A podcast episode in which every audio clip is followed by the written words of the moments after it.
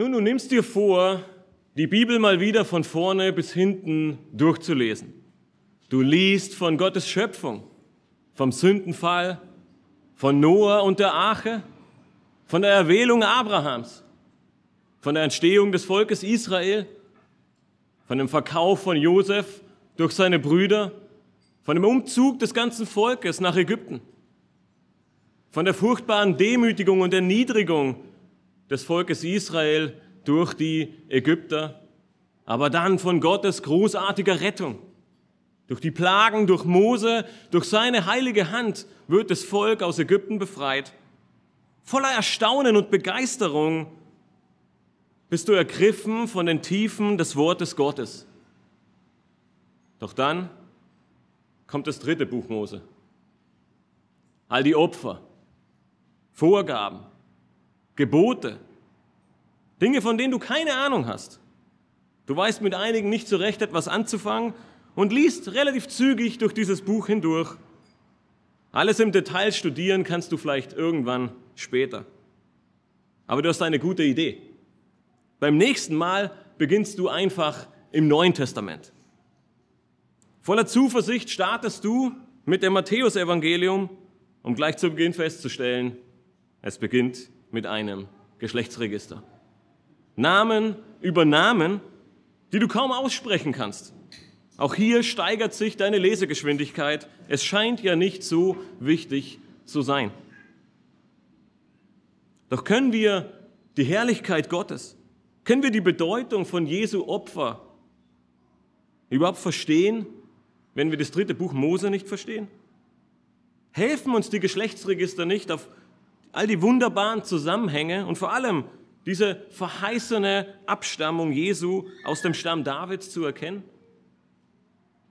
Heute Morgen kommen wir zu einer dritten Kategorie von Texten, die wir vielleicht das ein oder andere Mal etwas schneller lesen oder ihm vielleicht nicht so viel Bedeutung geben wie anderen scheinbar wichtigeren Abschnitten. Es handelt sich um die Grüße. Nun nach einem Brief mit über fünf Kapiteln im ersten Petrusbrief schließt der Apostel Petrus mit einigen letzten Ansagen und Grüßen. Nun, was wird das schon sein? Mit freundlichen Grüßen? Bei weiteren Fragen könnt ihr euch gerne jederzeit an mich wenden. Tschüss, ciao, bis zum nächsten Mal. Nein, es ist mehr als nur ein Gruß. Nicht nur, dass es Gottes Wort ist und damit sind auch die Grüße nützlich und rüsten uns zu jedem guten Werk zu, wie wir in 2. Timotheus 3 lesen. Die Schreiber des Neuen Testaments, sie haben sich nicht einfach nur mit einem Tschüss verabschiedet. Ihre Grüße, sie sprießen häufig von theologischen Wahrheiten, von einem Lob Gottes, von tiefgründigen Wahrheiten, über die es sich lohnt, nachzusinnen. Aus diesem Grund möchte ich euch bitten, heute Morgen gemeinsam mit mir den ersten Petrusbrief aufzuschlagen und wir lesen die letzten Verse aus Kapitel 5, die Verse 12 bis 14. Dort schreibt der Apostel Petrus und schließt seinen Brief, durch Silvanus, der euch, wie ich überzeugt bin, ein treuer Bruder ist, habe ich euch in Kürze geschrieben, um euch zu ermahnen und zu bezeugen, dass dies die wahre Gnade Gottes ist, in der ihr steht. Es grüßt euch die mit Auserwählte in Babylon und Markus, mein Sohn. Grüßt einander mit dem Kuss der Liebe. Friede sei mit euch allen, die in Christus Jesus sind. Amen. Nach einem Brief voller Ermutigungen, aber auch einiger Ermahnungen kommt Petrus nun zum Schluss seines Briefes. Er verabschiedet sich aber nicht einfach nur mit freundlichen Grüßen und einem Auf Wiedersehen. Petrus ergibt den Empfängern und damit auch uns heute Morgen drei wunderbare Wahrheiten mit auf den Weg. Drei Wahrheiten, die den Empfängern damals ein großer Trost und eine große Ermutigung sein durften. Sie aber auch ermahnt haben, in ihrem Alltag und in ihren Herausforderungen auf das zu sehen, was wirklich wichtig ist. Ich möchte dich heute Morgen ermutigen, dass du diese letzten Worte nicht einfach vorschnell als einen Gruß oder eine Verabschiedung abtust, sondern dass du dich ebenso von Petrus ermutigen lässt dass du dich ebenso von Petrus ermahnen lässt und auch dir diese Wahrheiten zu einem großen Trost und zu einem Eifer in deinem täglichen Leben werden. Nachdem wir letzte Woche gehört haben, dass Petrus in Vers 11 mit dem Besten, das das ganze Universum zu bieten hat, schließt, nämlich der Macht und Herrlichkeit des einzig wahren Gottes, geht es nun in Vers 12 zum Abschied über. Doch dieser Vers 12 ist nicht nur ein Abschied, sondern er liefert uns die erste Wahrheit, die uns Trost und Ermutigung sein darf. Sie lautet, du stehst in der Gnade Gottes. Petrus erstellt in diesem Vers nicht nur Silvanus vor, sondern er ermutigt und ermahnt seine geliebten Geschwister auch ein allerletztes Mal. Er sagt, durch Silvanus, der euch, wie ich überzeugt bin, ein treuer Bruder ist, habe ich euch in Kürze geschrieben, um euch zu ermahnen und zu bezeugen, dass dies die wahre Gnade Gottes ist, in der ihr steht. Nun, wenn ihr einige Monate zurückblickt, ich weiß, es ist eine lange Zeit, an den Beginn des ersten Petrusbriefes, dann stellte sich Petrus dort als der Schreiber des Briefes und Apostel Jesu Christi vor. Hier am Ende bestätigt er diese Wahrheit nun, indem er schreibt, dass er uns in aller Kürze oder den Empfängern in aller Kürze geschrieben hat. Jedoch wird noch ein Silvanus erwähnt. Auch er war in irgendeiner Form an diesem Brief beteiligt. Nun, einige Ausleger sind zu dem Schluss gekommen, dass dieser Vers darauf hinweist, dass Silvanus eine Art Sekretär für Petrus war.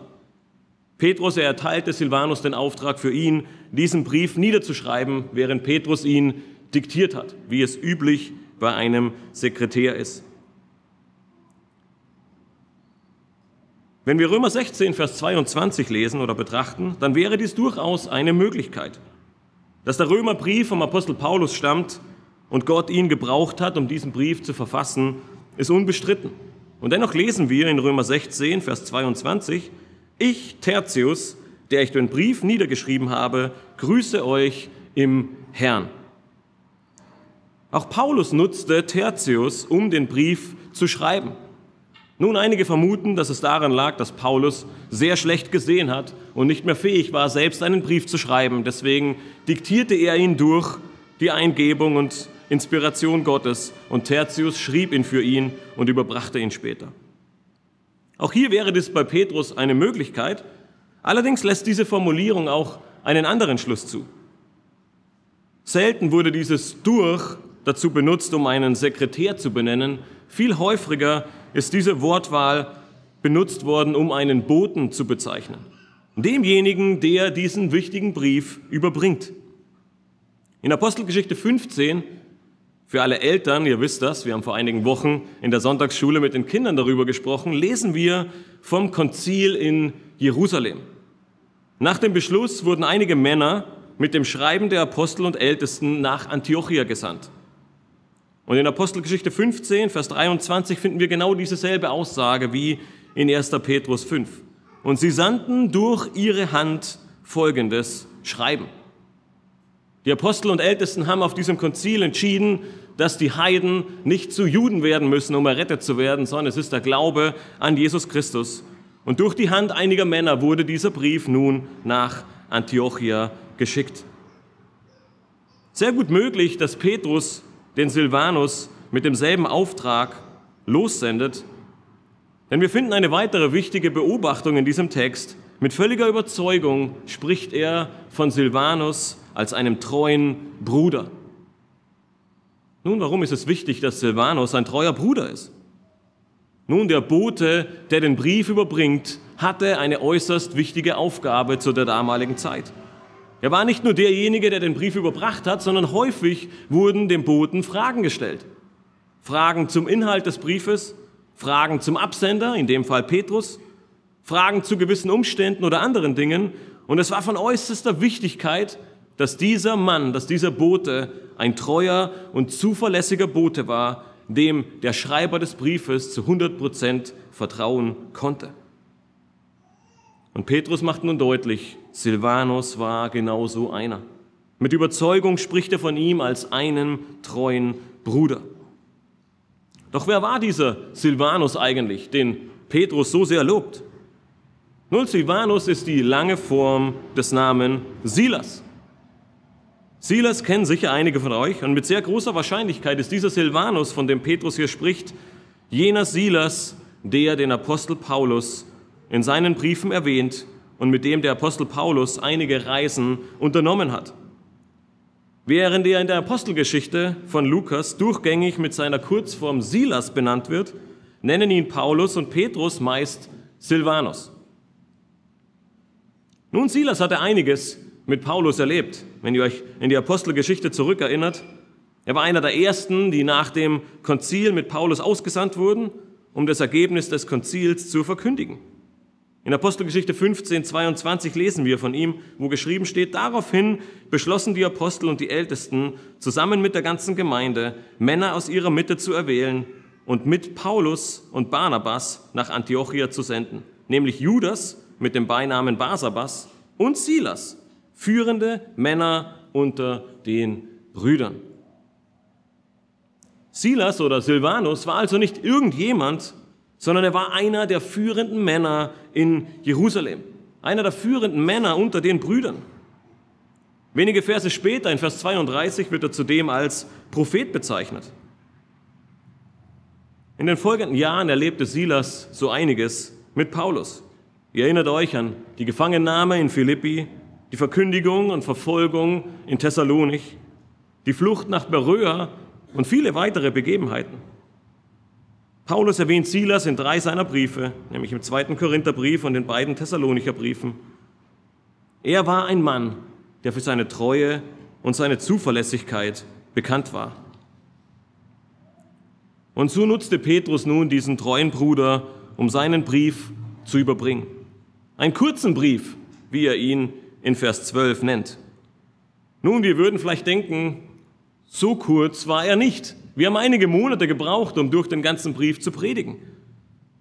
Doch ähnlich wie es der Schreiber des Hebräerbriefes in Kapitel 13, Vers 22 deutlich macht, war er insofern kurz, weil Petrus sich gerne viel mehr Zeit genommen hätte, all die Themen in der Tiefe mit den, mit den Empfängern durchzugehen viel ausführlicher mit ihnen über all das Leid und die Herausforderungen und die Schwierigkeiten, aber auch über diese großartige Gnade Gottes, die uns immer wieder begegnet ist, in seinem Brief zu schreiben.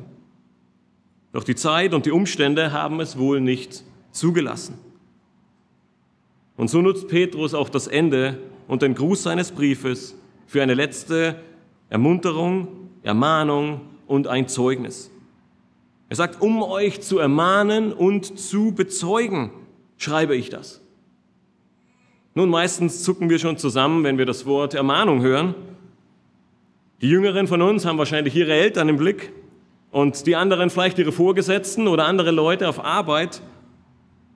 Es ist eher etwas Unangenehmes, wenn wir Ermahnung hören. Eine Bestrafung, eine Zurechtweisung. Und ja, das kann dieses Wort durchaus bedeuten. Doch dieses griechische Wort Parakaleo, welches Paulus hier benutzt und häufig mit Ermahnen oder Ermahnung übersetzt wird, es bedeutet wortwörtlich an die Seite rufen. Es wird auch mit bitten oder ermuntern oder flehen und trösten übersetzt. Als Hauptwort, als Substantiv wird es neben der Ermahnung auch mit Ermunterung oder mit Trost und Zureden übersetzt. Wir sehen also, dass Petrus nicht zwangsläufig die Keule herausholt und seine Aussage mit einem ordentlichen Schlag untermauern möchte. Es war zwar ermahnend, aber es war gleichzeitig eine Tröstung, eine Ermunterung, eine große Hoffnung, die der Apostel Petrus weitergeben möchte. Und es ist wie der Trainer bei einem Fußballspiel. Ähnlich rief der Apostel Petrus seine Geschwister an die Seite. Im Gegensatz zum Fußball, wo der Trainer, wenn er den Spieler an die Seite ruft, einige taktische Anweisungen gibt oder eine Umstellung plant in der Aufstellung, gab der Apostel Petrus etwas viel Wichtigeres mit, indem er seine Geschwister zur Seite rief, nämlich die Gnade Gottes. Man kann sagen, dass der Vers 12 in gewisser Weise den Brief als Ganzes zusammenfasst. Die Gnade Gottes, sie besteht darin, was Gott für die Gläubigen in Christus getan hat. Petrus erstellt durch den ganzen Brief hindurch das Gnadenwerk Christi so deutlich dar. Gottes Erlösungswerk, es wird uns durch den Verweis auf das Werk Jesu Christi immer und immer wieder durch den ganzen Brief hindurch vor Augen geführt. Erinnert euch besonders an 1. Petrus 2, Vers 24, wo wir vor einigen Monaten gelesen haben, er, Christus, hat unsere Sünden selbst an seinem Leib getragen auf dem Holz, damit wir, den Sünden gestorben, der Gerechtigkeit leben mögen. Durch seine Wunden seid ihr heil geworden. Gottes Gnade, sie ist unbeschreiblich. Durch Gottes Gnade ging er für uns ans Kreuz. Durch Gottes Gnade ließ er sich schlagen, damit seine Wunden und sein Blut uns erretten. Somit fasst diese Ermunterung in Vers 12 den ganzen Brief sehr gut zusammen, wenn Petrus schreibt, das ist die wahre Gnade Gottes, in der ihr steht. Trotz allem Leid, trotz aller Verfolgung, trotz all der Herausforderungen, die euch begegnen, meine liebe Geschwister, das ist die großartige Ermutigung, die ich euch in meinen letzten Worten mit auf den Weg geben möchte. Ihr steht in der Gnade Gottes. Und dieselbe Ermunterung darf es auch für uns heute Morgen sein. Vielleicht leidest auch du. Vielleicht zwingen dich Krankheiten in die Knie. Vielleicht merkst du, dass du gebrechlicher und gebrechlicher wirst. Vielleicht kommen große Sorgen in dein Leben, Nöte, mit denen du nicht gerechnet hast. Aber der große Aufruf des Apostel Petrus ist, du stehst in der Gnade Gottes. Ein Kommentator fasste es gut zusammen. Er schrieb, diese Gnade darzulegen war das Verlangen des Apostel Petrus, dem Apostel der Beschneidung.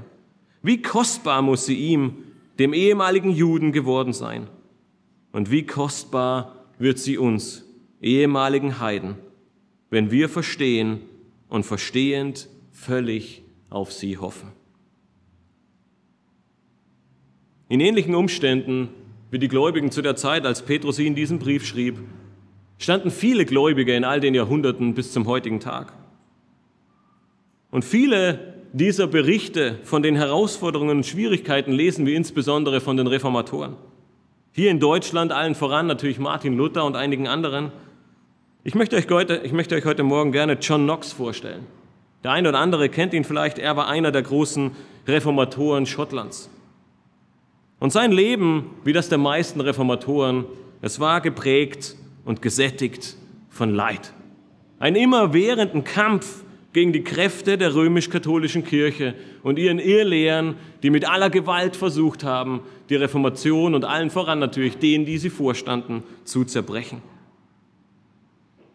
Woher sie ihre Kraft und ihren Mut nahmen, beschreibt Joseph Chambern in seinem Buch über die Puritaner sehr gut. Er beschreibt die letzten Stunden von John Knox auf seinem Sterbebett. Er schreibt, John Knox bat dort seine Frau, ihm Johannes 17 zu lesen. Jenes Kapitel, was ihm Zeit seines Lebens eine große Stütze und Freude gewesen war. Sie las ihm Johannes 17 vor das Gebet des Sohnes zu seinem Vater, wo er zu ihm spricht von den Seelen, die der Vater von Ewigkeit her erwählt hat und dem Sohn gegeben hat, damit dieser sie rette, sie bewahre und sie vollende. Sterbend sagte John Knox zu seiner Frau, lies mir das Kapitel, in dem ich zuerst meinen Anker warf. Und so starb er im innersten Hafen der Gnade Jesu Christi geborgen, glaubend und betend zu seinem Gott. Diese Hoffnung, die die Reformatoren durch die dunkelsten Täler ihres Lebens gingen ließen, diese Hoffnung gibt Petrus viele Jahrhunderte vorher seinen Brüdern und Schwestern mit auf den Weg. Diese Hoffnung ist es, die der Apostel Petrus in uns allen wecken möchte. Egal was auch kommen mag, egal wie es dir ergehen mag. Egal wie gut oder wie schlecht es dir aktuell gehen möge. Meine Lieben, wir stehen in der Gnade Gottes. In manchen Übersetzungen wird dieser Ausdruck eher als eine Aufforderung formuliert. Manche von euch lesen in ihren Bibeln vielleicht, in der ihr stehen sollt. Benedikt Peters, er formuliert es nach dem Studium dieses Abschnittes sehr gut, wenn er schreibt, Petrus hat in Vers 10 vom Gott aller Gnade gesprochen, der uns berufen hat und uns vollenden wird. Seine Gnade ist eine Tatsache. Sie ist fest. Und in dieser Gnade stehen wir. Wir werden also nicht zum Stehen aufgefordert, sondern wir dürfen und sollen wissen, dass wir in dieser Gnade stehen weil Gott es ist, der uns dort hingestellt hat.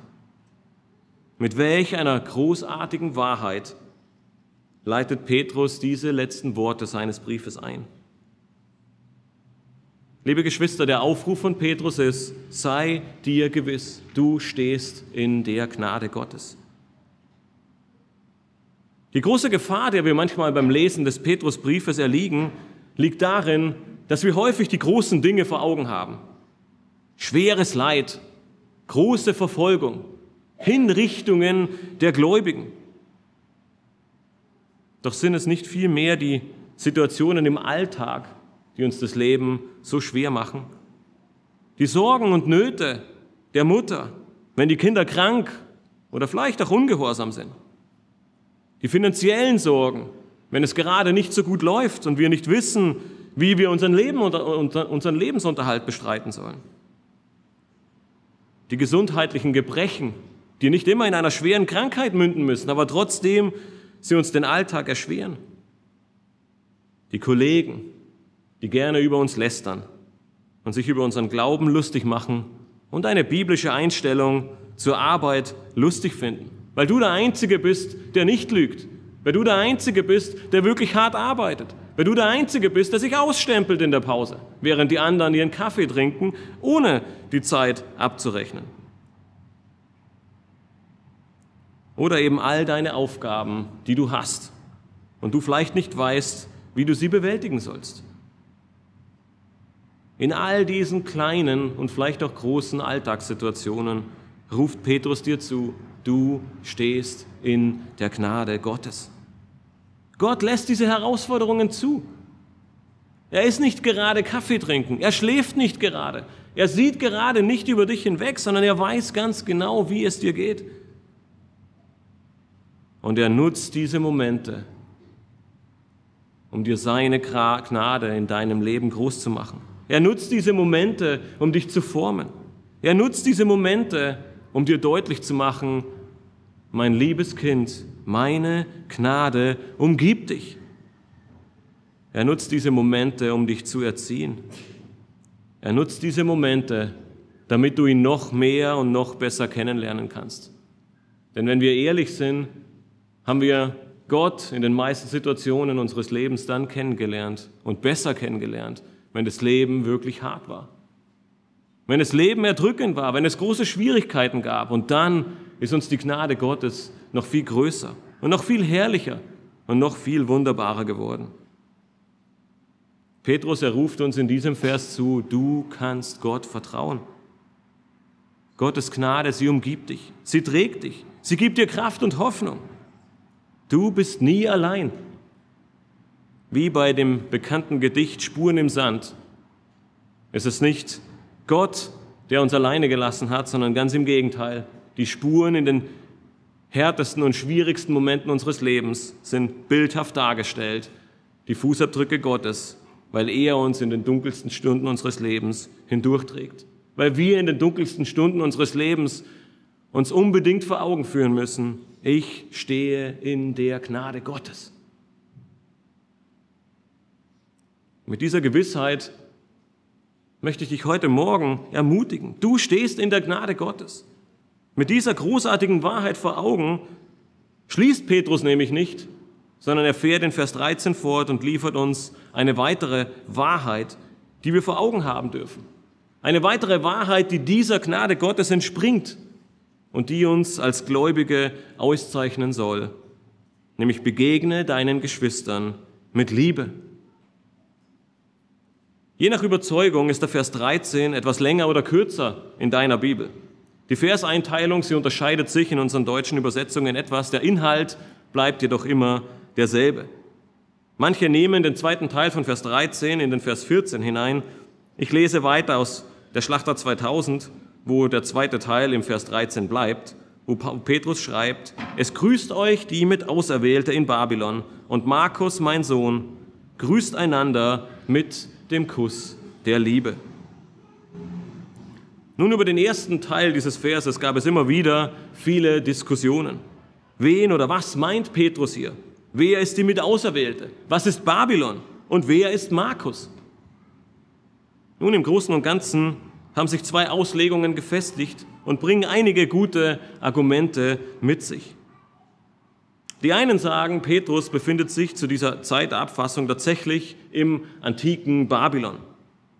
Die mit Auserwählte, von der er grüßen lässt, ist seine Ehefrau und Markus sein leiblicher Sohn. Und über beide Personen, weder über seine Ehefrau noch über Markus, wissen wir allzu viel. Ein Sohn von Petrus wird nirgendwo im Neuen Testament erwähnt. Dass Petrus jedoch verheiratet war, das wird uns an mehreren Stellen gesagt. Die erste Information erhalten wir in Matthäus 8, Vers 14. Dort kommt Jesus in das Haus von Petrus und er sah seine Schwiegermutter. Nun, ohne verheiratet zu sein, ist es schwierig, eine Schwiegermutter zu haben. Auch im ersten Korintherbrief finden wir einen Anhaltspunkt. Dort lesen wir in Kapitel 9, Vers 5 in der Rechtfertigung von Paulus, dass er sagt, sind wir nicht berechtigt, eine Schwester als Ehefrau mit uns zu führen? Wie auch die anderen Apostel und die Brüder des Herrn und Kephas. Nun, auch wenn wir keinen direkten Hinweis auf Petrus finden, aber wir wissen aus der Schrift und auch als außerbiblischen Überlieferungen, dass nahezu alle Apostel verheiratet waren. Aus dem einfachen Grund, weil es im Judentum und in Israel gelebte Praxis sehr gängig und sehr untypisch war, nicht verheiratet zu sein. Von daher wäre es gut möglich, dass Petrus aus Babylon mit seiner Frau und seinem Sohn grüßen lässt. Babylon war zu dieser Zeit allerdings nicht viel mehr als eine Ruinenstadt. Es gab eine kleine jüdische Enklave dort, die dort lebte. Aber aufgrund der geringen Bedeutung zweifeln diejenigen, die sich der zweiten Auslegung angeschlossen haben, diese Möglichkeit an. Die andere Gruppe, sie behauptet oder legt aus, dass Petrus hier Worte benutzt, um niemanden in Gefahr zu bringen. Nun, wie wir durch den ganzen Brief mehrmals gesehen haben, war es eine herausfordernde Zeit für die Gläubigen. Sie waren angefochten und wurden auf vielerlei Hinsicht verfolgt und gedemütigt. Zuerst durch die Gesellschaft, wie wir in 1. Petrus 3 und 4 gelesen haben, und später schloss sich das ganze römische Reich als ihr Feind an. Wir alle wissen aus dem Geschichtsunterricht, 64 nach Christus legt Nero einen großen Brand in Rom und schiebt den Christen den Brand und den Tod und die Zerstörung unter die Schuhe. Und damit beginnt die bis zur damaligen Zeit größte Christenverfolgung, die es jemals gab. Und so sagen einige, dass Paulus, äh, dass Petrus das Wort mit Auserwählte benutzt, um eine Gemeinde zu beschreiben. Die Autoren des Neuen Testaments, sie beschreiben die Gemeinde oft in einer weiblichen Form, was diese Sicht stützen würde. Babylon ist nicht das tatsächliche Babylon, sondern eine verschlüsselte Botschaft für Rom als das Zentrum der damaligen Welt und Macht. Wenn ihr euch an die Offenbarung erinnert, auch dort wird einige Male von Babylon gesprochen und auch Johannes nutzt einige Male Babylon als eine Anspielung auf das römische Reich beziehungsweise auf das zukünftige letzte römische Reich, das in der Schrift prophezeit und vorhergesagt wird. Petrus befindet sich damit nach dieser Auslegung zur Zeit der Abfassung in Rom und lässt von der Gemeinde dort vor Ort grüßen. Markus wäre damit nicht sein leiblicher Sohn, sondern sein geistliches Kind. Damit wäre Markus jener Markus, den wir ebenfalls aus der Apostelgeschichte kennen und der auch einer der Schreiber der vier Evangelien ist. Er war der Cousin von Barnabas und begleitete Paulus auf seiner ersten Missionsreise und auch nach Antiochia und Zypern. Später lesen wir in der Apostelgeschichte, dass er sie in Perge verließ was Paulus dazu veranlasste, ihn nicht mehr auf seine zweite Missionsreise mitzunehmen. Später, zum Ende seines Lebens, als Paulus ein letztes Mal in römischer Gefangenschaft war und den Tod ins Auge blickte, lesen wir in 2. Timotheus 4, dass Markus ihm wieder äußerst nützlich zum Dienst geworden ist. Markus, er ging scheinbar durch eine schwierige Phase in seinem Leben, aber Gott nutzte auch diese Situation, um ihn zu dem zu machen, was er war. Und Paulus schreibt am Ende, er war mir sehr nützlich zum Dienst. Nun, Petrus kannte Markus seit Anbeginn der Gemeinde, kann man sagen, seit den frühesten Momenten, weil die ersten Zusammenkünfte fanden im Haus von Markus Mutter statt. Apostelgeschichte 12 berichtet uns davon. Das heißt, die Apostel, sie waren mit Markus durchaus vertraut. Und schlussendlich lesen wir in Kolosser 4, Vers 10, dass Markus bei Paulus während seiner ersten Gefangenschaft in Rom war, was relativ gut auf diese Zeit passen könnte, in dem auch Petrus seinen ersten Brief schrieb. Welche Auslegung wir uns auch immer anschließen, der wirklich entscheidende Punkt folgt erst jetzt. Denn selbst wenn wir nicht mit absoluter Sicherheit sagen können, ob es sich um eine Gemeinde oder Petrus Ehefrau handelt, ob es Rom oder die Ruinenstadt Babylon war, oder ob es sein fleischlicher Sohn Markus oder sein geliebter Bruder Markus ist, der wichtige Aufruf und die zweite Wahrheit, die Petrus uns in diesen letzten Grüßen mitgeben möchte, folgt nämlich jetzt, indem er sagt, grüßt einander mit dem Kuss der Liebe. Ein Kuss war zur damaligen Zeit eine sehr gängige Form der Begrüßung und ein übliches äußeres Kennzeichen der Zuneigung. Diese Praxis des gegenseitigen Kusses war nicht nur in der Gesellschaft, sondern auch unter den Juden in der Synagoge und damit auch in der frühen Gemeinde, ja, man kann sagen, die vorherrschende Art und Weise, wie man sich begrüßt hat. Und wir finden mehrere Beispiele dazu in der Schrift. Im Alten Testament waren es David und Jonathan, die sich zur Begrüßung oder Verabschiedung küssten in 1 Samuel 20. Im Neuen Testament nutzt, nutzen die Gleichnisse auch diese Art der Begrüßung. Beim Gleichnis vom verlorenen Sohn sehen wir, dass ihm der Vater entgegeneilt und ihn küsste und ihn zu Hause willkommen hieß. Lukas 15. Bei Jesu Gefangennahme sehen wir, dass Judas auf Jesus zuging und ihn zur Begrüßung küsste, was gleichzeitig die Art und Weise war, wie er ihn verriet. Matthäus 26. Und in der Apostelgeschichte 20, als Paulus sich von den Ältesten von Ephesus verabschiedet, umarmen sie sich und küssen sich zum Abschied. Nun, im Alten wie im Neuen Testament stellen wir sehr schnell fest, wenn wir diese Art der Begrüßung, die vor allem uns Männern sehr fremd ist, aber auch der ein oder anderen Frau, dass wir stets Männer und Männer und Frauen und Frauen finden, die sich zur Begrüßung und als Zeichen der Zuneigung auf die Wange geküsst haben. Wir finden in den Evangelien keine Stelle, in der Jesus eine der vielen Frauen, die ihm folgte oder die er traf, mit einem Kuss begrüßte.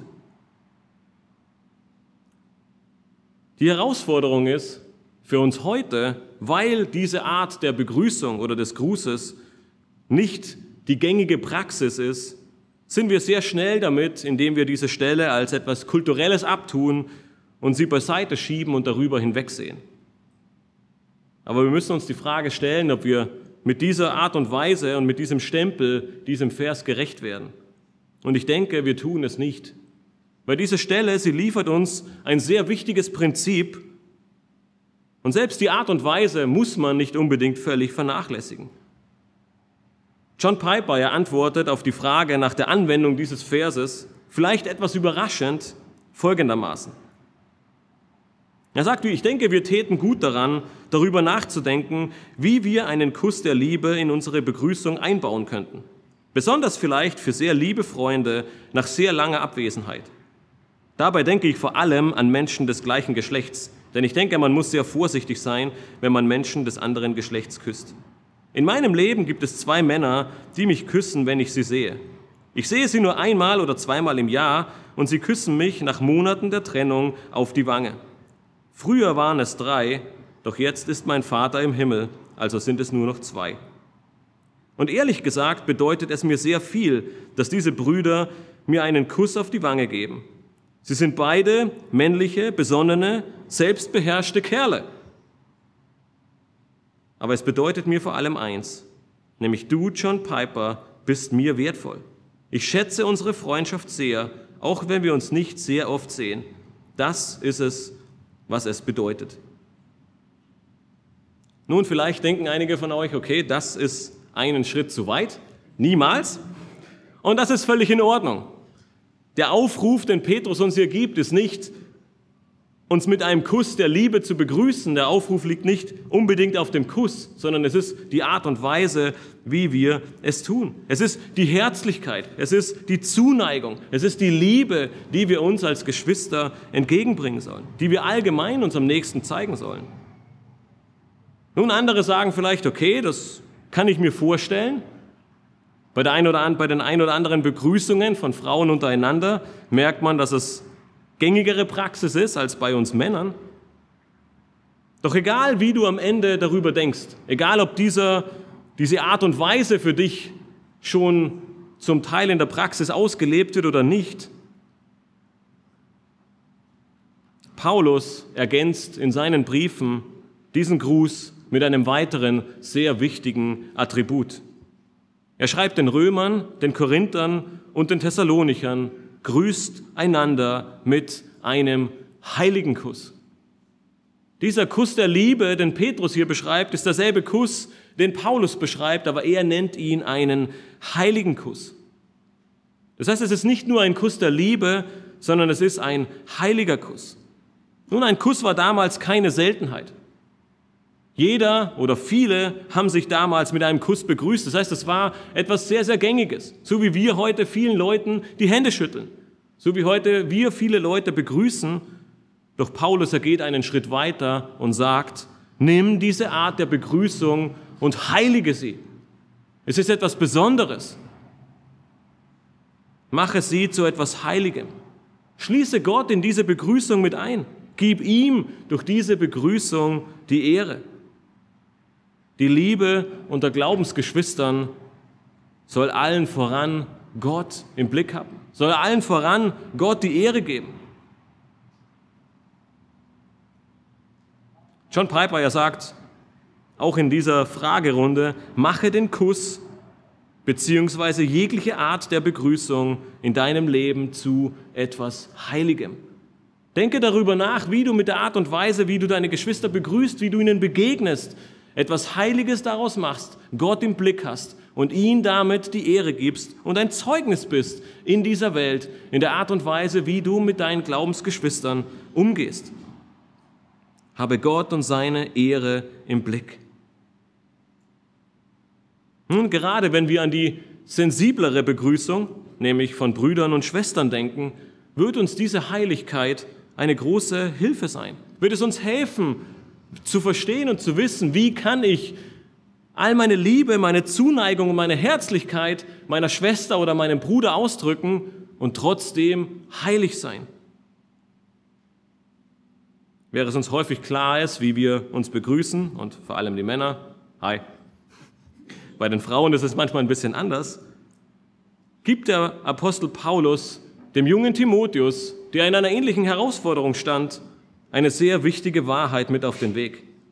In 1 Timotheus 4 und 5 spricht er eine sehr hilfreiche Art und Weise an, wie Timotheus mit den unterschiedlichen Geschlechtern, Mann wie Frau, und mit den Herausforderungen in der Gemeinde und im Alltag umgehen soll. In Kapitel 4, Vers 16 im 1. Timotheusbrief ruft der Timotheus dazu auf, ein Vorbild im Wandel, im Wort, in der Liebe, im Geist, im Glauben und in der Keuschheit zu sein. Nun, dieses Wort Keuschheit wird häufig in Bezug auf unsere Sexualität benutzt, aber auch auf den Umgang mit dem anderen Geschlecht. Und es beinhaltet den Aspekt von Reinheit und auch den, gerade in Bezug auf das andere Geschlecht, den Aspekt von Zurückhaltung, besonnen zu sein. Und wie er dies genau mit den Schwestern im Glauben handhaben soll, schreibt ihm Paulus dann einige Verse später in Kapitel 5, Vers 2. Er sagt, behandle ältere Frauen wie Mütter, jüngere wie Schwestern in aller Keuschheit. Nun, wenn wir all das zusammenfassen, den Kuss der Liebe, den heiligen Kuss und die Art und Weise, wie wir einander begrüßen und wie wir einander begegnen sollen, dann sagt Paulus, behandle ältere Frauen wie deine Mutter und jüngere Frauen wie, wenn du eine hast, deine Schwester. Nun, Paulus weiß sehr genau, und das ist sehr einfach für ihn, weil er weiß, Timotheus hatte eine Mutter. Er spricht sogar von ihr im ersten Kapitel. Und er sagt, wenn du, wenn du wissen willst, wie du mit anderen Frauen umgehst, dann denk an deine Mutter. Du begrüßt sie, du bist herzlich zu ihr, du zeigst ihr Zuneigung, du liebst sie. Aber es ist und bleibt deine Mutter. Und es wird einen Punkt geben, wo du eine Begrüßung, wo du dich freust, aber wo du weißt, es ist deine Mutter und es ist eine familiäre Liebe, ohne jegliche Gedanken sondern eine reine, eine heilige, eine Liebe, die davon geprägt ist, rein und zurückhaltend zu sein. Mit dieser Absicht vor Augen schreibt Petrus Geschwistern, die verfolgt und gelästert werden, mit dem Ziel, ihnen zu helfen, nicht nur eine Pflicht aus dieser Liebe zueinander zu machen, nicht nur eine Pflicht, wo es bei uns heute gang und gäbe ist, dass man sich einfach begrüßt, weil es zu unserer Gesellschaft und zu unserer Kultur gehört. Nein, er sagt, zeigt euch vielmehr aufrichtige, herzliche Zuneigung zueinander. Heiligt diese Möglichkeit des Grüßens, liebt einander und gebt Gott darin die Ehre. In 1. Petrus 1, Vers 22, wenn wir uns zurückerinnern, schrieb er bereits, da ihr eure Seelen durch den Gehorsam gegen die Wahrheit zur ungeheuchelten Bruderliebe gereinigt habt, so liebt einander anhaltend von Herzen. Das ist es, was Petrus seinen Geschwistern am Ende mit auf den Weg geben möchte. Es ist eine Liebe von Herzen, die die Zuneigung, die die Liebe zum Ausdruck bringt und die gleichzeitig von Zurückhaltung und von Besonnenheit geprägt ist. Das Neue Testament, es ruft uns auf, als Gläubige das Band des Friedens und der Liebe vor Augen zu haben. Das, was uns verbindet.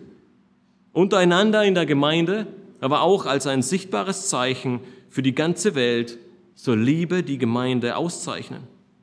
In Johannes 13, Vers 35 sagt Jesus seinen Jüngern, daran wird man erkennen, dass ihr meine Jünger seid, wenn ihr Liebe untereinander habt.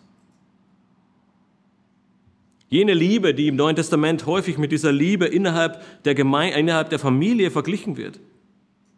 Und im Neuen Testament wird sie oft beschrieben, als es ist völlig egal, ob du Jude oder Heide bist. Ob du arm oder reich bist, ob du groß oder klein bist, ob du angesehen bist in der Gesellschaft oder nicht. Als Gläubige verbindet uns eines, das über all diesen Dingen steht, nämlich unser Herr und Retter Jesus Christus. Und deshalb soll die Liebe unser Erkennungszeichen sein. Und Petrus sagt noch viel mehr, wenn Schwierigkeiten und Herausforderungen unser Leben erschweren. Noch viel mehr können wir in diesen Momenten unserem Gegenüber Liebe bekunden. Noch viel mehr können wir in diesen Momenten für unsere Geschwister da sein. Es ist eine heilige Liebe, die wir einander entgegenbringen dürfen. Somit ist deine Liebe zu deinen Geschwistern, deine Herzlichkeit, die du ihnen entgegenbringst, ein Zeugnis für Christus in deinem Leben. Nun, es ist nicht schwer, jene zu lieben, die dich lieben. Es ist nicht schwer, die besten Freunde und Freundinnen zu lieben. Es ist nicht schwer, sie herzlich zu begrüßen. Doch was ist mit all den anderen? Was ist mit denen, die nicht so einfach sind? mit denen, mit denen du kaum Kontakt hast. Die, die du vielleicht nur sonntags im Gottesdienst sitzt. Die, mit denen du nicht auf einer Wellenlänge bist. Nun, genau das zeichnen diese Grüße. Genau das zeichnet den christlichen Glauben aus. Und genau das ist einer der Gründe, warum wir einander grüßen, auch jeden Sonntag im Gottesdienst. Weil wir einander Liebe mit auf den Weg geben können. Und ich war gestern oder besser gesagt heute Morgen noch in Zürich und Martin hat mir genau das mit auf den Weg gegeben. Er hat gesagt, grüß mir die Gemeinde und all die Leute, die mich kennen, von uns, den Ältesten und der ganzen Gemeinde, weil wir einander lieben, weil wir füreinander beten, weil wir füreinander da sind. Und ja, wir leben tausend Kilometer voneinander entfernt und die Liebe ist vielleicht nicht immer ganz so praktisch wie bei Geschwistern untereinander. Und trotzdem ist eine innige Liebe da und all die Leute, die zu Besuch kommen, sie sehen, obwohl die Leute sich nicht so häufig sehen, obwohl sie sich vielleicht gar nicht so sehr kennen, aber es ist innige Liebe da und es fasziniert die Welt um uns herum noch viel mehr.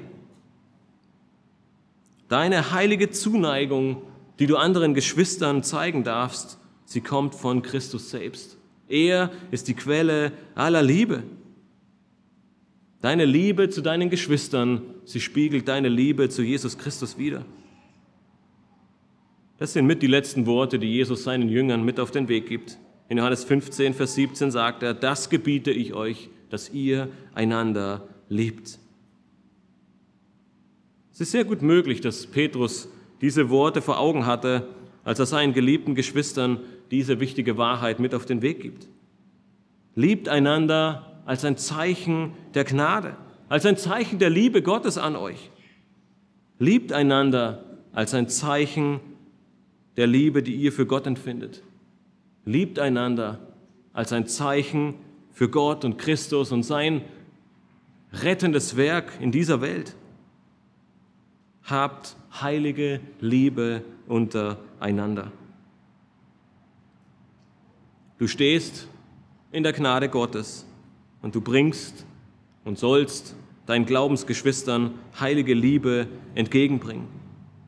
Nach diesen beiden Ermunterungen und Wahrheiten für das Leben und das Zeugnis eines Gläubigen schließt Petrus mit seiner dritten und letzten Wahrheit seinen Brief, nämlich der Friede Christi ist mit dir. Wir lesen im letzten Vers, Friede sei mit euch allen, die in Christus Jesus sind. Amen. Petrus er beginnt oder endet seinen Brief, wie er ihn begonnen hat. Könnt ihr euch noch an Kapitel 1, Vers 2 erinnern? Ihr müsst nur ein, zweimal umblättern. Nach seiner Vorstellung und der Darstellung von Gottes Auserwählung und Vorsehung in der Heiligung des Geistes zum Gehorsam und zur Besprengung mit dem Blut Christi ruft er die Gläubigen auf oder ruft er ihnen zu, Gnade und Friede werde euch mehr und mehr zuteil. Der Gott aller Gnade, wie wir letzten Sonntag hören durften. Er hat uns durch seinen Sohn Jesus Christus neues Leben geschenkt. Christus, er kam in diese Welt, um ein Leben zu leben, was wir nicht fähig waren zu leben. Er war ohne Schuld und ohne Sünde. Er ging ohne auch nur einen einzigen Fehler ans Kreuz, um an deiner Stadt dort zu sterben und sein Blut zu vergießen. Er trug deine Schuld. Er litt deine Schmerzen. Er vergoss sein Blut für dich. Als er rief, es ist vollbracht, riss der Vorhang im Tempel und es wurde wieder ein Zugang zu dem heiligen, allmächtigen und herrlichen Gott möglich. Durch Jesus Christus wurdest du von der Sklaverei der Sünde befreit und von der ewigen Verdammnis und dem ewigen Tod bewahrt. Und wenn du heute hier sitzt und das nicht bezeugen kannst, dann ist der Aufruf aus der Schrift sehr deutlich. Tu Buße, denn das Reich der Himmel ist nahe herbeigekommen. Du hast heute die Möglichkeit, diese Gnade und diesen Frieden kennenzulernen. Du hast heute die Möglichkeit, auf deine Knie zu gehen und Christus zu deinem Herrn und Retter zu machen. Er ist der Einzige, der dir die Sünden vergeben kann. Er ist der Einzige, der dich reinigt von aller Ungerechtigkeit. Er ist derjenige, der dir ein neues Herz gibt. Er ist derjenige, der seinem Kind des Todes ein Kind Gottes machen kann. Durch Christus ist uns Gnade und Friede zuteil geworden. Petrus Gebet zu Beginn und am Ende, es ist nicht so sehr eine Bitte, dass wir überhaupt Gnade und Frieden empfangen. Nein, weil den haben wir schon. Durch Gottes Gnade unsere Hingabe, durch das Lesen der Schrift, durch die Gemeinschaft mit anderen Gläubigen, durch den Dienst aneinander, durch die Erkenntnis Gottes, dadurch werden Gnade und Frieden noch mehr in unserem Leben werden. Dadurch werden wir noch mehr erkennen, wie groß die Gnade und wie herrlich dieser Friede Gottes ist, den er uns geschenkt hat, den er uns verheißen hat. In Jesus Christus haben wir Frieden mit Gott, weil Gott selbst ihn schenkt. Und Petrus Gebet ist es, dass uns diese Gnade und dieser Frieden jederzeit vor Augen ist. Dass wir uns jederzeit vor Augen führen dürfen, dass wir in der Gnade Gottes stehen und dass der Friede Gottes mit uns ist. Dies ist dieser typische hebräische Segensspruch und Gruß Shalom. was so viel wie Friede bedeutet, den Petrus hier nun am Ende seines Briefes den Geschwistern mit auf den Weg gibt. Mit diesen letzten Worten richtet sich Petrus an die Gläubigen, die von vielerlei Prüfungen und Verfolgungen heimgesucht wurden. Petrus ist sich sicher, dass was die Gläubigen in dieser Situation wirklich brauchen, ist Gottes Friede und Kraft. Ein Friede, der sie befähigt, inmitten des Drucks, inmitten der Herausforderung, inmitten dieser bösen Zeiten bestehen zu können. Denn es ist die wahre Gnade Gottes, in der sie stehen. Es ist dieser Friede, der die Gläubigen stärken darf, dass sie all die Widerstände aushalten und bis zum Ende ausharren können. Es ist genau diese Wahrheit, die der Apostel Paulus den Geschwistern in Philippi zuruft. In Philippa 4, Vers 7 schreibt er, und der Friede Gottes, der allen Verstand übersteigt, wird eure Herzen und eure Gedanken bewahren in Christus Jesus. Dieser Friede, von dem Petrus und Paulus hier sprechen, er ist so überragend, dass wir ihn nicht fassen können. Er ist so überragend, dass er jeglichen Verstand übersteigt, dass die klugsten Köpfe dieser Welt ihn nicht fassen können. Dieser Friede Gottes, er ist mehr, als wir jemals verdient haben. Er ist mehr, als wir uns jemals vorstellen können. Er ist mehr, als wir jemals fassen können. Auch wenn du es dir vielleicht deines Lebens lang nie eingestanden hast, aber du hattest diesen Frieden als Ungläubiger nicht und du hast ihn auch nicht, wenn du immer noch ungläubig bist. Denn du weißt nie, was passieren wird. Du weißt nie, was als nächster geschehen wird. Du weißt auch nicht, was nach dem Tod kommen wird. Du hast keine Ahnung, was dich erwartet. Null. Nicht den Funken einer Chance. Aber der Friede Gottes, er schenkt dir all dies. Der Friede Gottes, er schenkt dir nicht nur Frieden mit Gott, sondern er gibt dir inneren Frieden. Er schenkt dir Ruhe. Er schenkt dir Geborgenheit. Er löst all deine Fragen.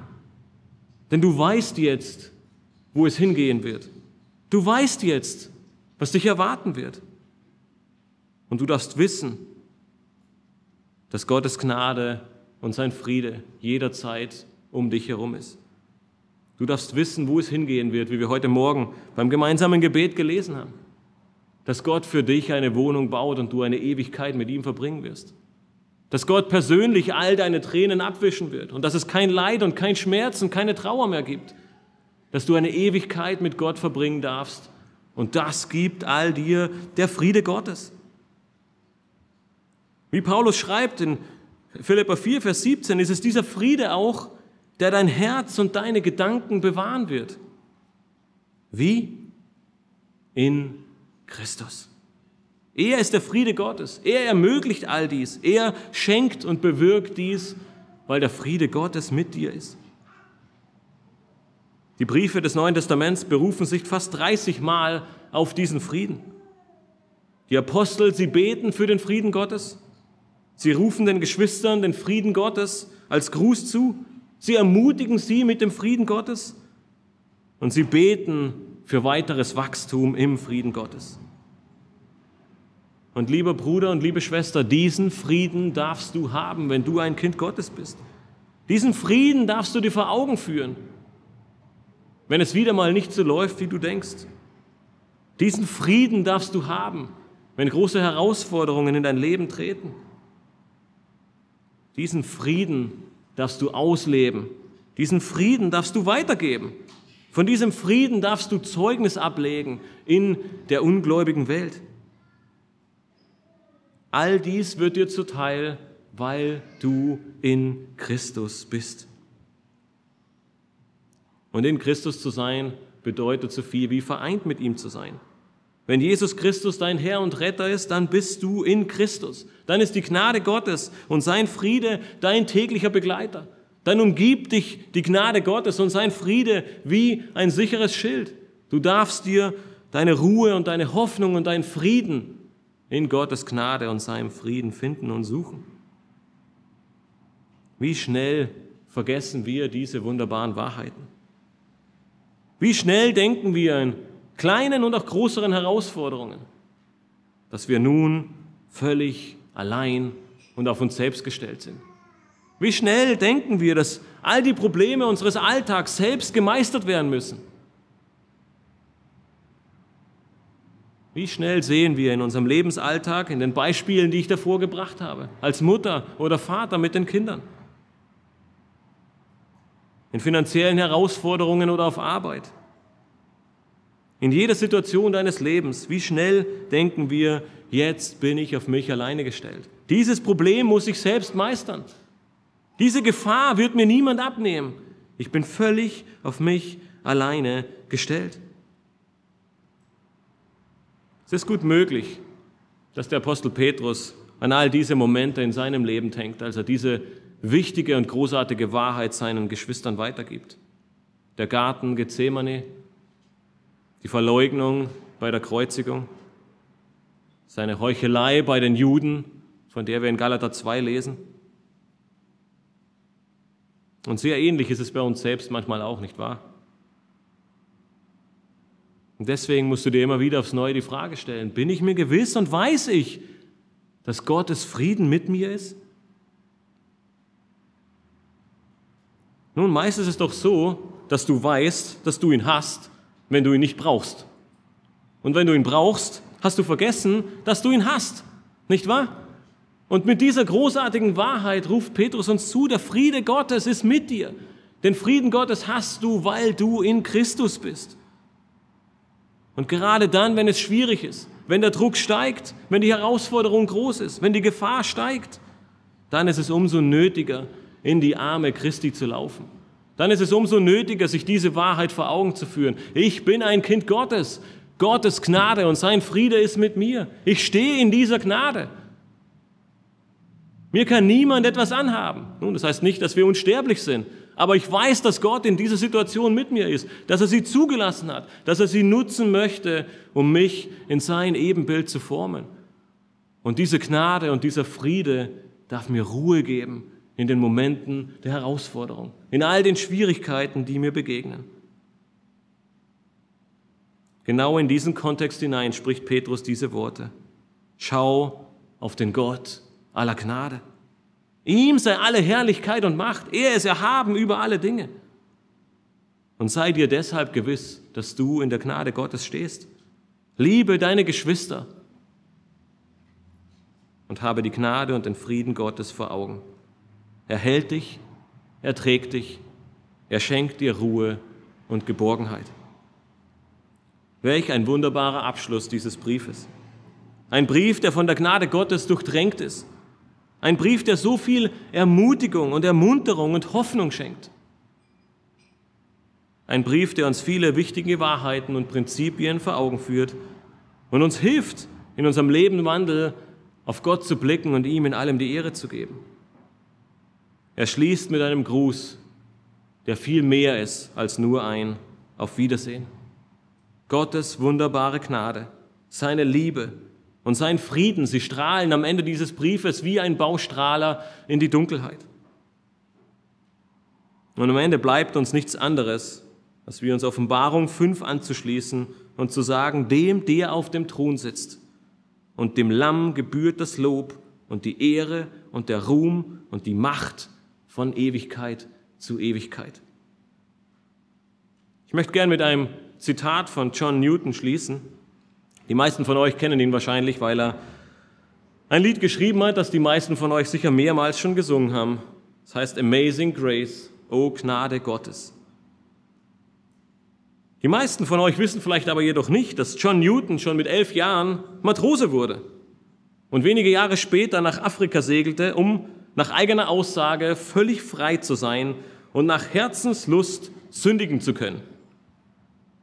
Später wurde er zur Kriegsmarine gezwungen und wenig später als Deserteur gefangen genommen und ausgepeitscht.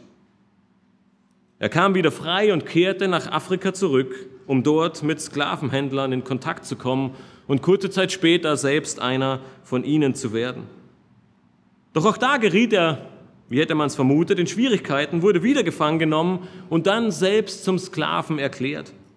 Eine Afrikanerin kaufte ihn und erfreute sich daran, wie er die Brocken des übrig gebliebenen Essens unter ihrem Tisch aß. John Newtons Leben, es war geprägt von Schwierigkeiten, von Problemen und von Katastrophen, die er sich häufig auch tatsächlich selbst eingebrockt hat. Doch dann sagte er, geschah etwas Fantastisches. Seine Mutter erklärte ihm seit Kindesbeinen an und er erzählte ihm von Jesus Christus, dem Herrn und Retter dieser Welt. Doch Zeit seines Lebens lehnte er es ab, darüber nachzudenken. Doch dann sagte er, trat Gott in mein Leben und ich durfte Jesus Christus kennenlernen. Er kam zum Glauben und war Zeit seines Lebens fasziniert von der Gnade und Barmherzigkeit Gottes. Er konnte nie verstehen, wie ein heiliger Gott einen Wüstling wie ihn nur gnädig sein konnte. Das war auch der Grund, warum er sein bekanntes Lied schrieb, O Gnade Gottes. Zurückblickend auf sein Leben und voller Hoffnung auf seinen Gott sagte er, wenn der Herr mit uns ist, haben wir keinen Grund zur Furcht. Sein Auge ist auf uns gerichtet, sein Arm über uns, sein Ohr offen für unser Gebet. Seine Gnade reicht aus. Sein Versprechen ist unveränderlich. Lasst uns am Ende gemeinsam beten.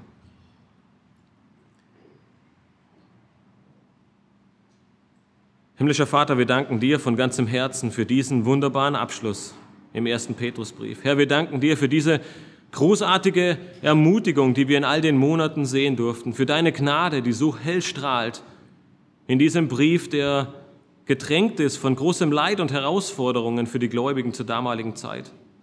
Und trotzdem ist es ein so großer Friede, eine so große Ruhe, eine so große Zuversicht, die wir selbst in diesen Zeiten finden dürfen und die uns Petrus so wunderbar vor Augen malt, weil wir wissen, dass wir jederzeit in deiner Gnade stehen, weil wir wissen, dass dein Friede mit uns ist der uns nicht nur Frieden mit Gott geschenkt hat, sondern der uns auch Frieden als Geschwister untereinander schenkt, der uns ermöglicht, einander in Liebe zu begegnen, der uns ermöglicht, einander in Liebe zu grüßen, der uns ermöglicht, von diesen wunderbaren Dingen, die du, Herr Jesus Christus, in unser Leben gebracht hast, als du uns errettet hast, nämlich Gnade, Liebe, Freude, dass wir diese weitergeben dürfen und so ein Zeugnis sein dürfen für dich in dieser Welt. Herr, wir danken dir für deine große Gnade. Und wir bitten dich, dass wir stets daran denken, dass deine Gnade und dein Friede immer mit uns ist. Gerade in den Momenten, wo wir es am nötigsten haben und am häufigsten vergessen, dürfen wir gewiss sein, dass du mit uns bist, dass dein Friede uns Ruhe schenkt, dass wir in deiner Gnade stehen und du ein Gott des Trostes und ein Gott der Barmherzigkeit und ein Gott der Liebe und der Gnade bist. Herr, wir loben und preisen dich und beten dich an. Amen.